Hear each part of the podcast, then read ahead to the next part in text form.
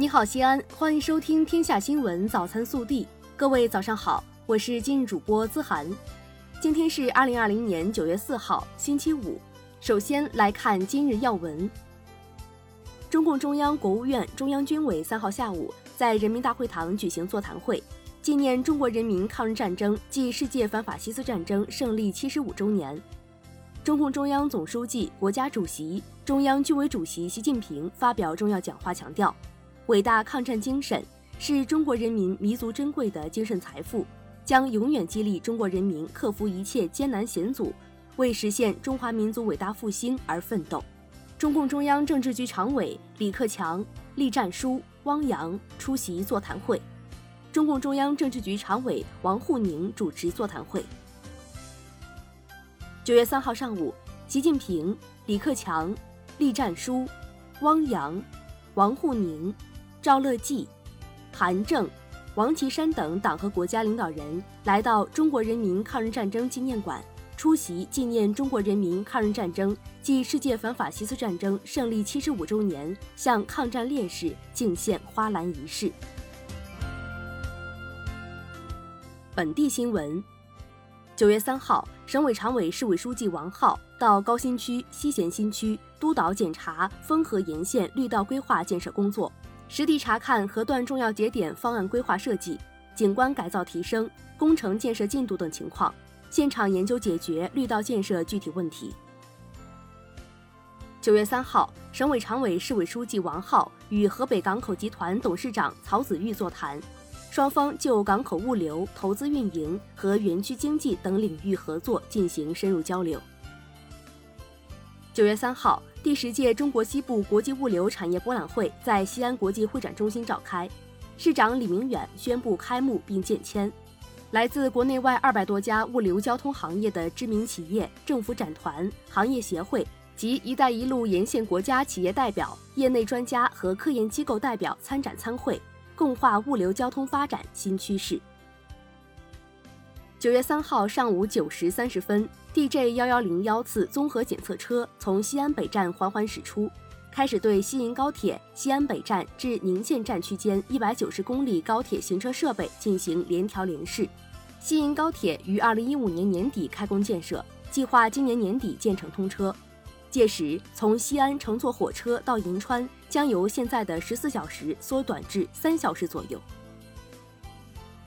九月三号，西安生态环境开展绿色生活小妙招征集活动，希望将市民们私藏的小妙招分享给大家，一起践行绿色生活新方式。即日起至九月十五号二十四时，可利用生活中的废旧物品制作兼具实用性、创造性以及美观性为一体的作品。作品积极健康，主题鲜明，构思新颖，材料不限，内容突出绿色环保的生活理念。九月三号，记者从车管所获悉，为方便远郊区县群众，二十项车驾管业务下放到远郊区县车管所，九月一号起已开始实施。这次下放的业务包括三项小型机动车驾驶证业务和十七项窗口办理业务。近日，第四届夜碑林乐生活碑林区夜游嘉年华活动步入尾声。据不完全统计，为期两个月的主题活动累计吸引市民游客达到一百三十余万人次。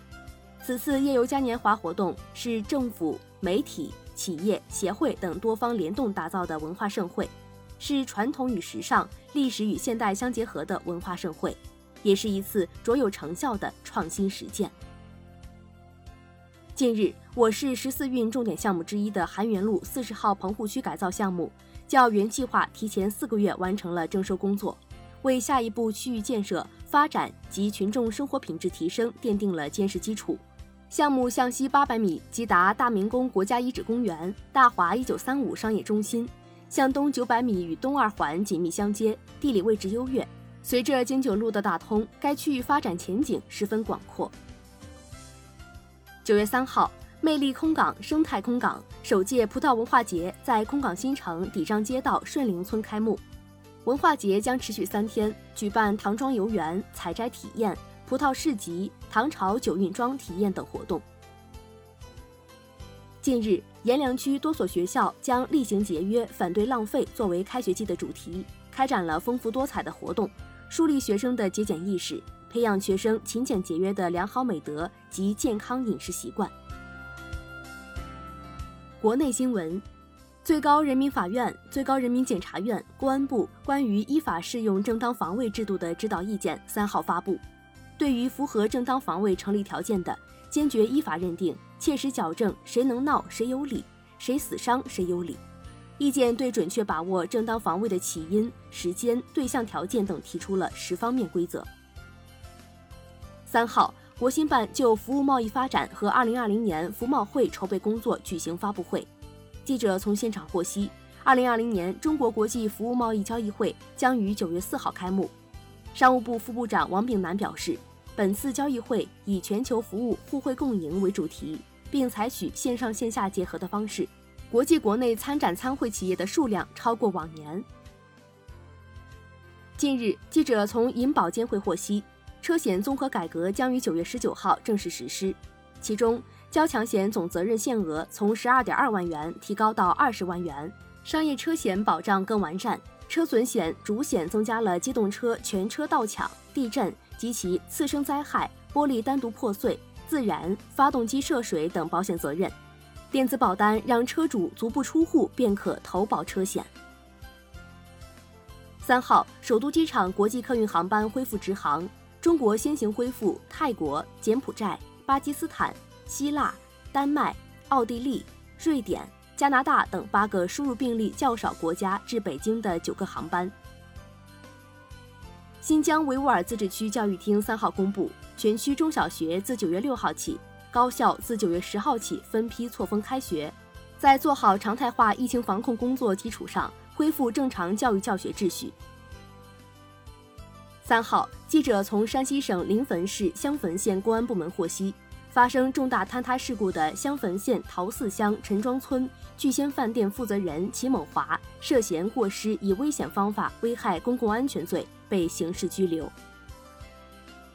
八月二十九号晚，黑龙江省哈尔滨市道里区发生一起性侵幼女案件，引发社会高度关注。九月三号，据哈尔滨市道里区检察院发布通报，以涉嫌强奸罪、猥亵儿童罪对犯罪嫌疑人刘某批准逮捕。目前遭性侵五岁女童已接受手术，仍在 ICU 治疗。女童父母表示，第一次手术比较成功，但感染非常严重，还未脱离危险期。近日，湖南二十四岁大学生邓泽忠因罹患卵黄囊瘤不幸离世，他的家人强忍悲痛，按其遗愿捐献他的眼角膜和遗体。